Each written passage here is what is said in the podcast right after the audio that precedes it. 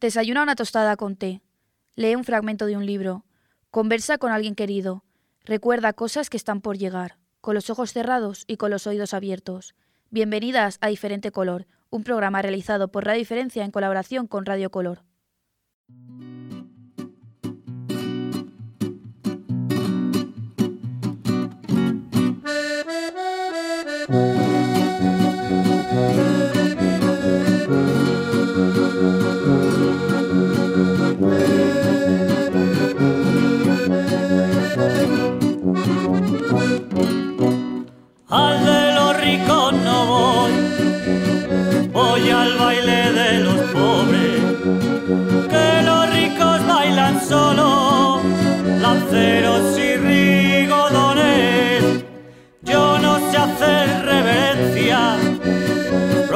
de la gente noble, porque me brinca la sangre en cuanto oigo dos acordes que yo en la plaza del pueblo celebro mis reuniones y bailo al son de la banda que dirige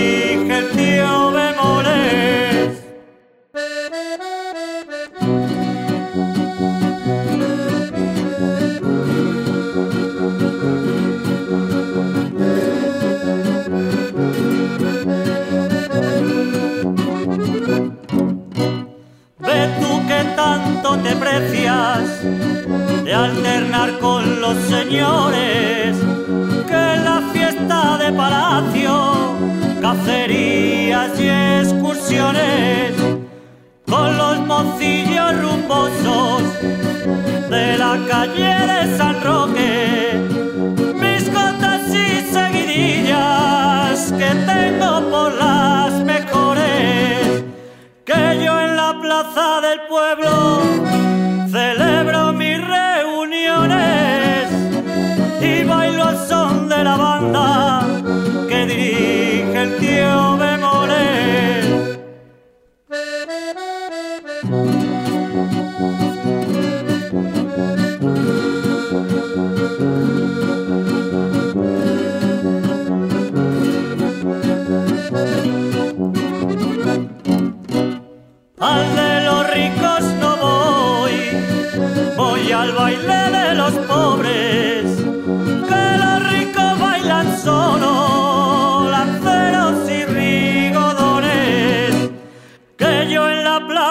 del pueblo celebra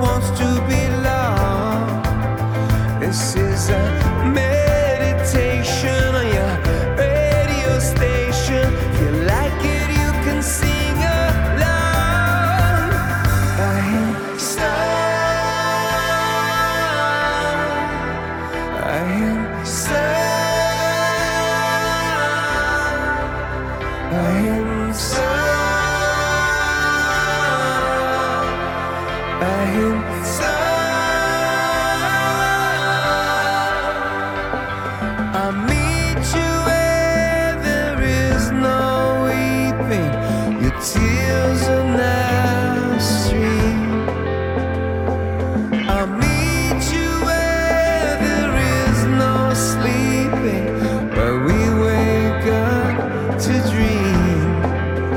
This is an invitation to a high location for someone who wants to be loved. This is a meditation on your.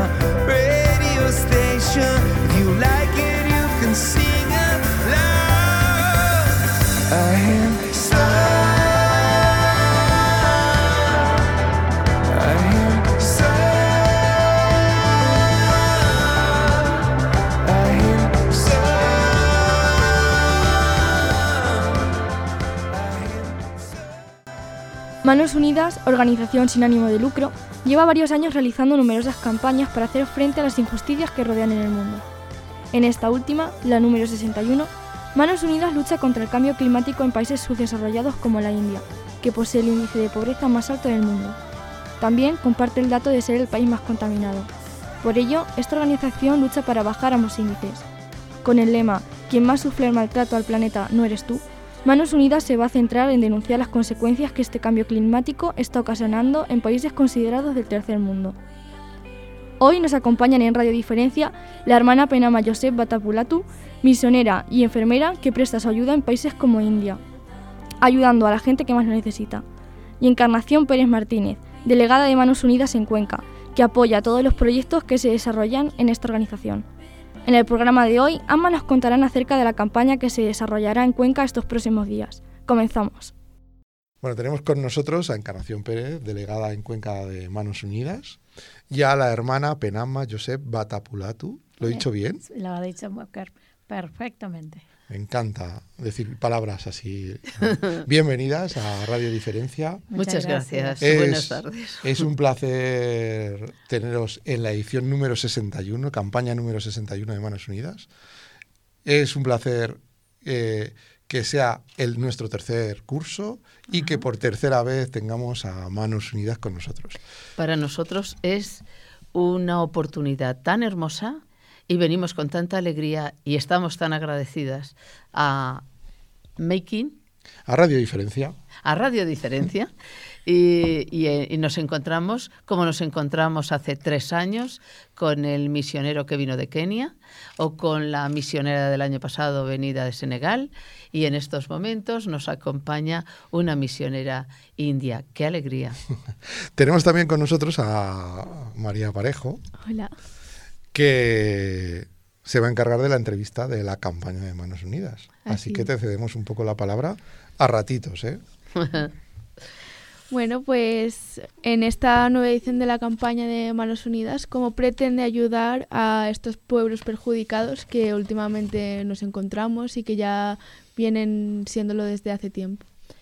Bueno, desgraciadamente, la gran popularidad que el tema ha alcanzado es porque es un problema grave.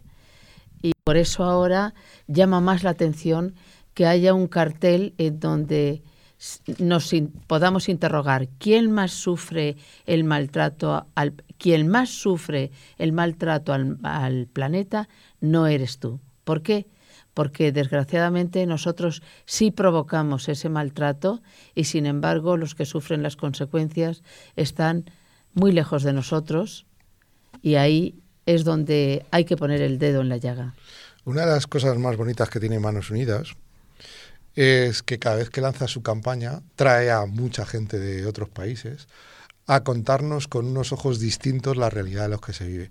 Hemos escuchado eh, gente personal o, o participantes, o no sé cómo podemos hablar de, eh, de ustedes en Manos Unidas, gente llegada de Mali, gente llegada de Burkina Faso, que ha venido a contarnos la realidad del cambio climático en, lo- en estos países.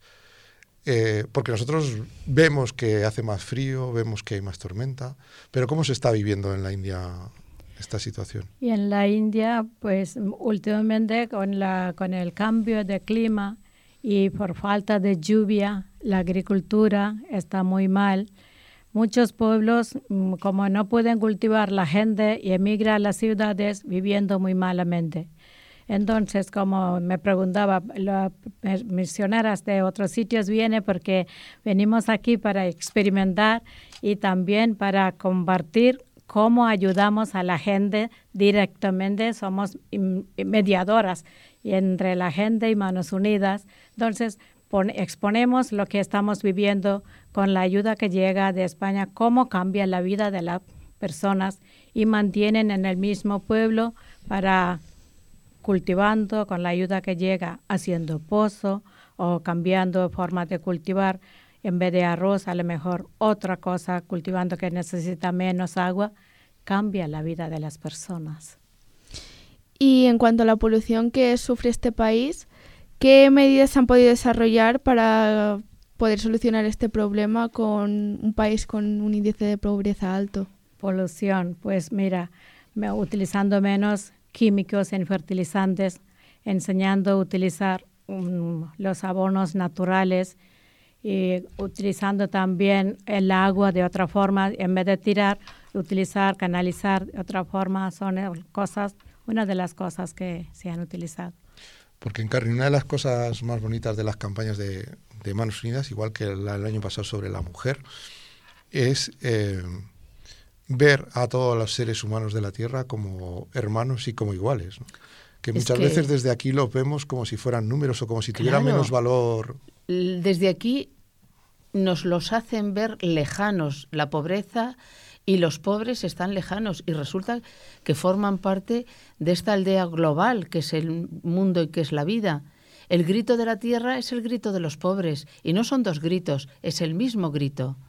Y nosotros tenemos que sentirlos cercanos y buscar las formas de dar respuesta a la necesidad que ellos plantean. Porque en Manos Unidas no se inventan las necesidades ni se inventan los proyectos.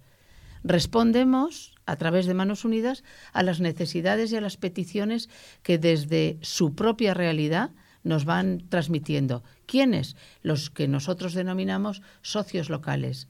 Pueden ser asociaciones, pueden ser congregaciones, puede ser clero secular.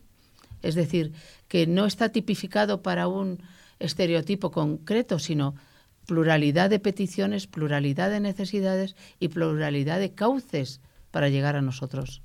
Eh, porque en este caso, en Manos Unidas, eh, se trabaja con eh, organizaciones locales o misioneras, misioneras locales. que nosotros como misioneras yo tengo mucha experiencia que las misioneras siempre trabajamos eh, con la la población más necesitada. Entonces, como no tienen agua, no tienen escuela, e incluso recogemos huérfanos, pues no tenemos un propio comedor. Pues mira, con la ayuda que llega de aquí, ha cambiado la vida. Yo tengo mucha experiencia de haber recibido, que sea saneamiento, que sea para agricultura, que sea para dispensario instrumental que compra. Nosotros ah, mandamos petición realmente porque eso es no es inventado. Vivimos esa necesidad, pedimos aquí ayuda y nos han ayudado. Yo soy testigo de eso.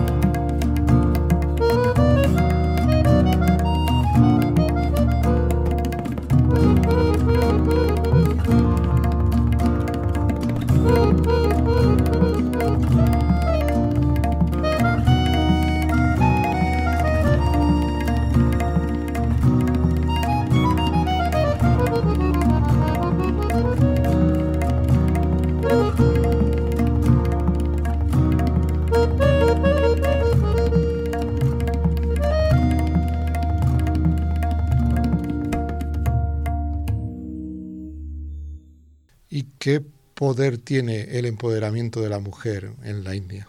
va cambiando la situación. Como en la agricultura, muchas mujeres se va adelantando en eso.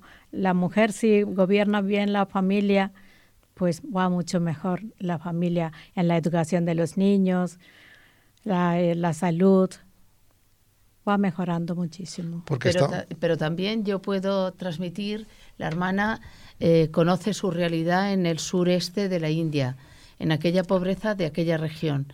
Pero yo eh, he estado también en la India, en el noreste, en la región de Uttar Pradesh, sobre Calcuta, y puedo decir que allí también de una pobreza inmensa, cómo se organizan las mujeres, cómo solicitan los microcréditos para formar sus pequeñas cooperativas y cómo eh, ellas son las primeras que se educan para educar y van recorriendo poblados. Por ejemplo, hay un pozo, consiguen la financiación para que se haga un pozo. Y, y estas mujeres que ya están constituidas en pequeñas cooperativas hacen, crean con sus propias habilidades un teatro que les ayude a salir por los pueblos y poblados a educar cómo tienen que usar el agua del pozo, cómo tienen que respetar que allí los animales no pueden llegar, ellas ni animales pueden defecar cerca, eh, aguas usadas residuales no pueden caer en su entorno. Es decir, que educan, se educan para educar y van recorriendo pueblos y haciendo teatro teatro, podría enseñaros fotos en donde se les ve su forma de actuar para contagiar y educar. Usted Encarna antes nos ha dicho que hay varias asociaciones y tal que están junto a Manos Unidas y eso. Eh, ¿Son ellas las que pueden ayudar también a cambiar eh, medioambientalmente el mundo junto a Manos Unidas para que todo vaya Ah, mejor? por supuesto. Bueno, es que Manos Unidas no se queda.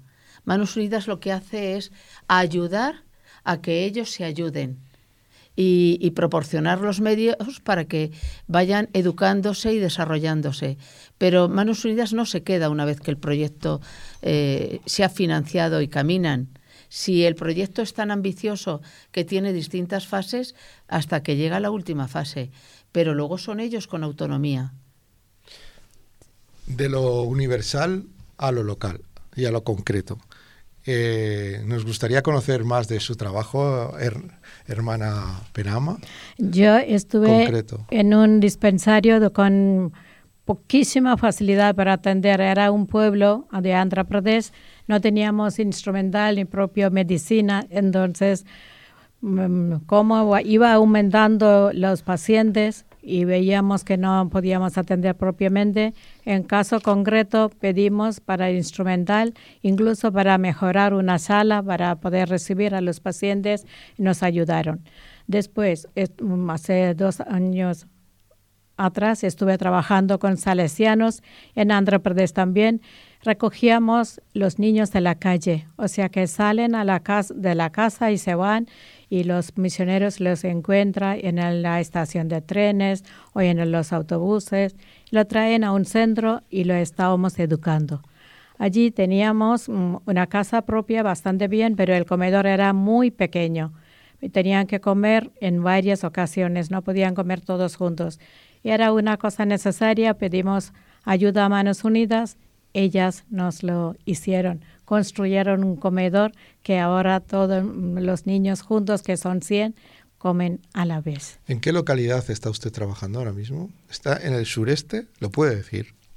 Ahora mismo, desde hace un año, me encuentro en España, pero estuve trabajando en Andhra Pradesh. Andhra Pradesh. Sí.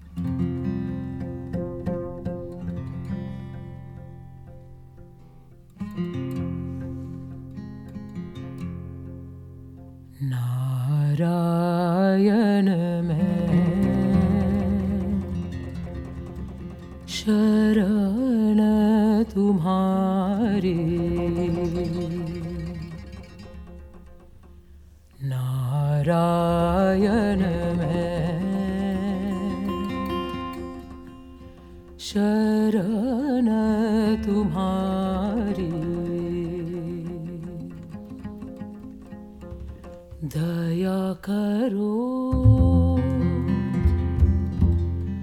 महाराज हमारे। दया करो। महाराज हमारे।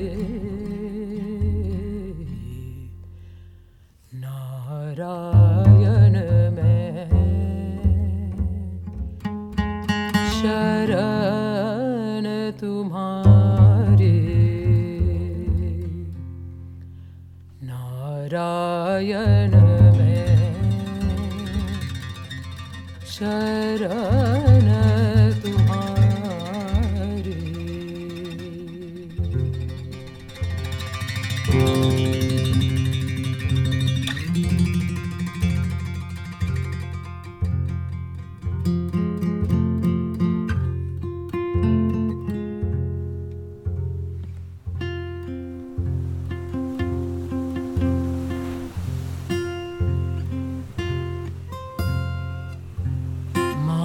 तात सुत दार सहोदर मात तात सुत दार सहोदर कोई न आवत काज हमारे।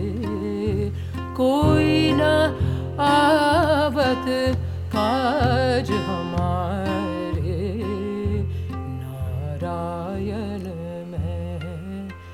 शरण तुम्हारे।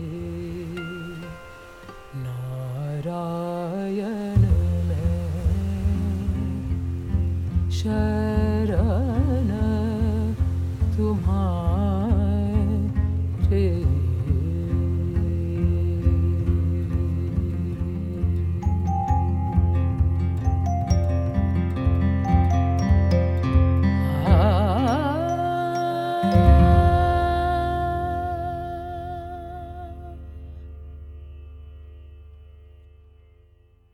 ¿Y cuál es ahora mismo la realidad del sistema sanitario indio? Sanitario ha mejorado muchísimo porque también Pero no, hay- solo hay una- misioneros. No hay, una, seguridad social tal como la entendemos. en- No, no, no hay seguridad social ni privado. Poco, poco. Nosotros, incluso las religiosas, estábamos, tuvimos que salir porque no era beneficio para nosotros. Tienes que tener dinero ahorrado para pagar. Hay empresas que pagan, co- recogen dinero de ello y lo hacen pagar. Pero normal, mm, pueblo normal no lo tiene.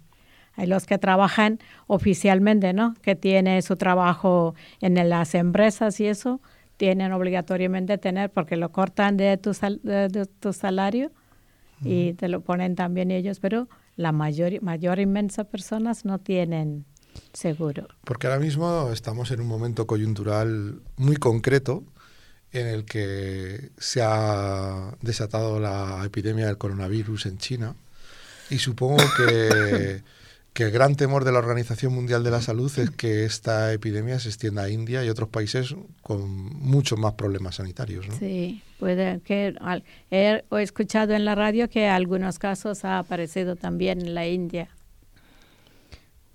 ¿Y estaría preparada la India para defenderse o la población india? Preparada no creo que sea. Tendrá que luchar rápido, ah, eh, atacar rápidamente, pero como muchos hay que no tienen mucha defensa, yo temo que pueden ser afectados muy rápidamente a El- muchas El personas. nivel, desde luego, es bajo y si llegara una epidemia de este tipo sería demoledor. Mm. Yo no lo veo en la región que yo conocí, kilómetro- kilómetros y kilómetros hasta la frontera con Nepal, miseria, miseria, miseria. Y Uttar Pradesh, que es la región aquella de Varanasi, eh, llega a los 200 millones de habitantes. Es, Es que es, es que es Es impresionante. que estamos hablando de unas Claro, dimensiones so- y unas de cifras Muy de, población. grandes, y unas sí. cifras de población impresionantes, impresionantes. Y que no habría suficientes hospitales ni En- medidas para En ayudar. Manos Unidas yo viví la experiencia de, de conocer un hospital que le enseñé a la hermana las fotos esta mañana, en donde se puede ver cómo, eh, bueno, estaban las paredes, pero claro, no tenían instrumental dentro ni, ni servicios creados. Y Manos Unidas financió una unidad de neonatos, un banco de sangre, y yo asistí a una de cirugía cardiológica. Y a partir de ahora ya no se mueren en- por infartos en, en la puerta esperando. Ya al menos tienen asistencia. ¿Y es desde cuánto impresionante. más o menos lleva activo este hospital ayudando a las personas? Eh, Manos Unidas llevaba unos ocho años ya vinculada. Yo fui en el otoño del año 16. Entonces, más o menos, eh, ¿de cuántos millones de personas estaríamos hablando sin seguro médico en la India? Uy, inmensa mayoría de, las pobla- de la población de la India. Exacto número no sería capaz Pero de decírtelo. Pero ahora, por ejemplo, si son millones. 1.200 millones de habitantes, Sí, es esto, ¿no? sí. Pues pensemos que, pues a lo mejor, yo qué sé, si llegaran a 200 millones los que estén eh, con recursos, Yo, pero habría mil millones. ¿Y cómo, cómo esta población, estas grandes bolsas de pobreza en la India?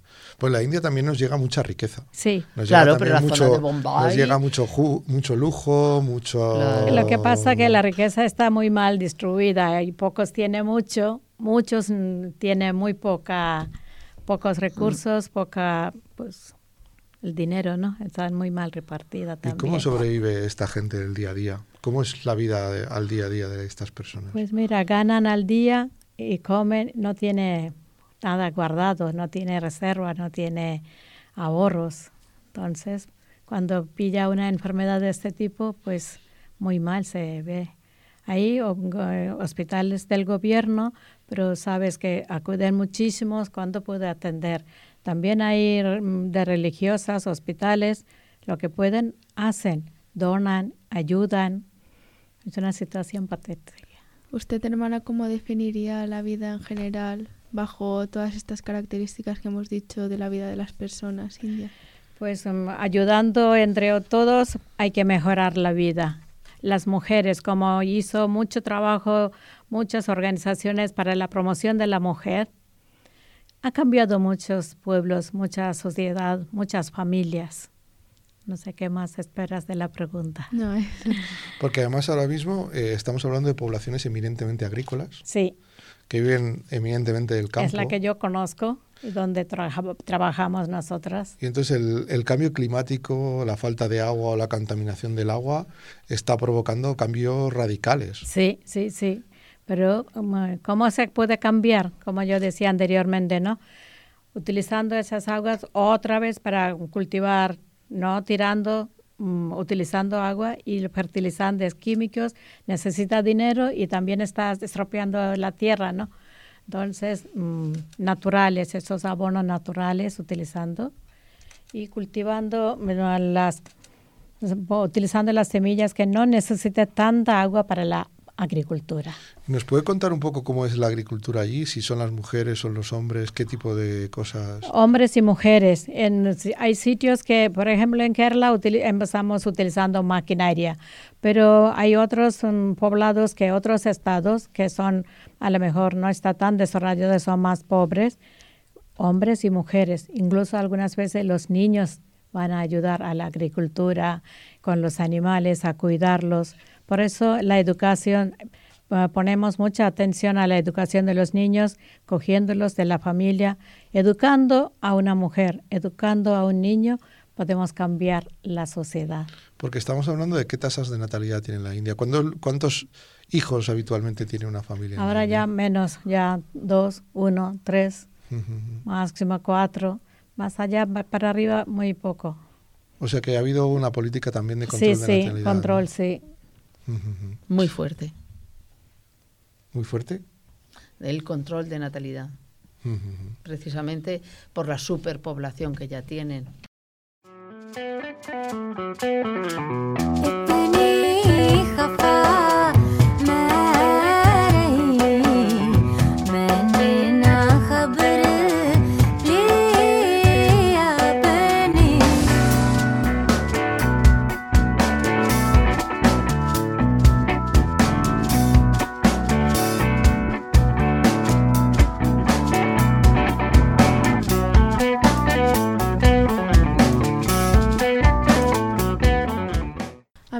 Gustaría saber si además de en cuanto a efectos de la polución y estas cosas, Manos Unidas también ayuda a los animales que se encuentran en peligro cuando hay incendios, mm, si se encuentran en un mal estado, etcétera. Manos Unidas eh, ayuda preferentemente a mm, crear recursos que les ayuden a sobrevivir, pero en situaciones de catástrofes, lo que son situaciones de emergencia, no siempre, no siempre, porque no tiene tantos recursos como para poder combatir catástrofes. Entonces, mm, eh, por ejemplo, ahora está empezando a ayudar a Siria, pero a Siria cuando ya empieza su reconstrucción, no cuando están destruyendo, porque las ayudas que llegarían de aquí se eh, finalizarían tan pronto llegaran.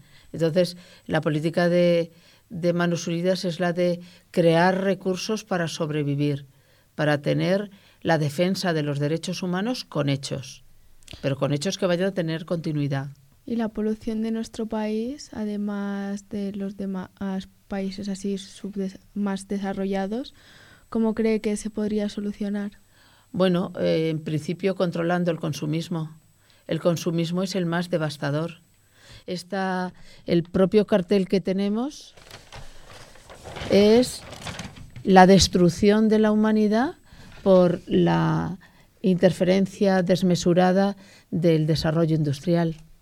Entonces, claro, tú date cuenta que aquí hay un clamor de la tierra que está desolada y tienes una mujer impotente ante esta desolación. ¿Qué hacer?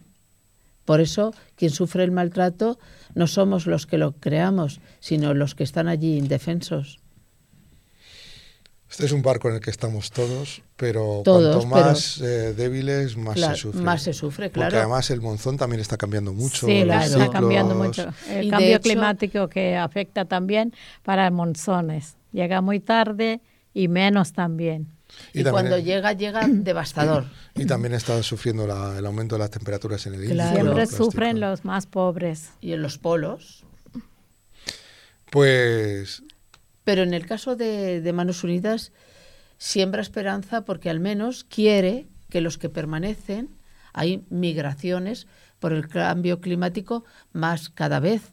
En estos momentos se ve subir los movimientos migratorios porque es la reacción humana, salir de donde estás, aun costándoles, aun doliéndoles, abandonar su tierra, pero sin embargo tienen que salir donde puedan vivir. Entonces, si les ayudas a sobrevivir en donde están, no tendrán que emigrar. Si nos les ayudamos, indudablemente eh, la previsión de, de migrantes por cambio climático, eh, lo- el Banco Mundial ya está dando en torno a, a 1.400 millones de migrantes en el año do- eh, 50. O sea, es una previsión impresionante. porque supongo que el gran problema del mundo del futuro será el agua. El La- agua el potable. agua, sí, Preferentemente. el agua potable. Donde hay agua potable hay alegría. Hay y alegría vida. y vida. Y sobre todo hay que cambiar la idea de, de pasar de dueños, de propietarios de la tierra, de dominadores del mundo, a ser inquilinos, moradores y cuidadores que luchan por una causa digna para todas las personas. El Papa, el Papa, que está puntualizando mucho y sobre todo desde la Laudato Si hay que ver qué puntualizaciones más claras deja, dice, son inseparables la preocupación por la naturaleza, la justicia con los pobres, el compromiso con la sociedad y la paz interior.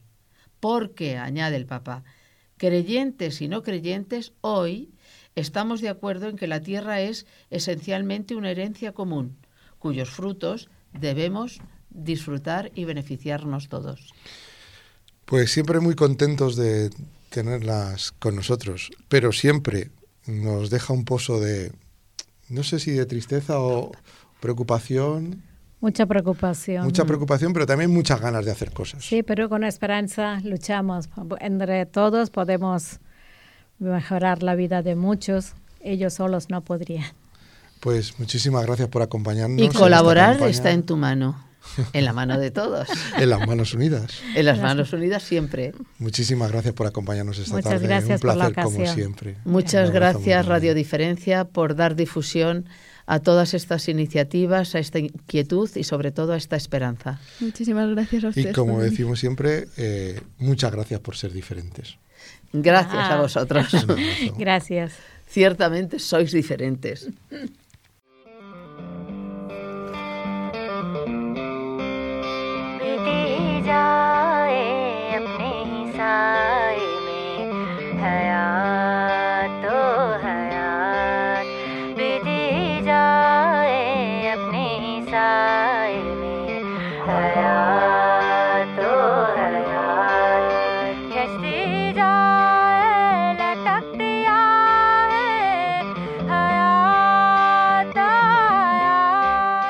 Para que nosotros seamos Radio Diferencia, para que nuestro ser pese sobre el suelo, es necesario un ancho espacio y un largo tiempo. Y que gentes de todo el mar y de toda la tierra quieran sentarse con nosotras a contarnos los solsticios y equinoccios que los alumbran y nos presten algo de su luz diferente. Gracias, gentes llegadas de cualquier lugar del pensamiento, a Radio Diferencia. Gracias por ser diferentes.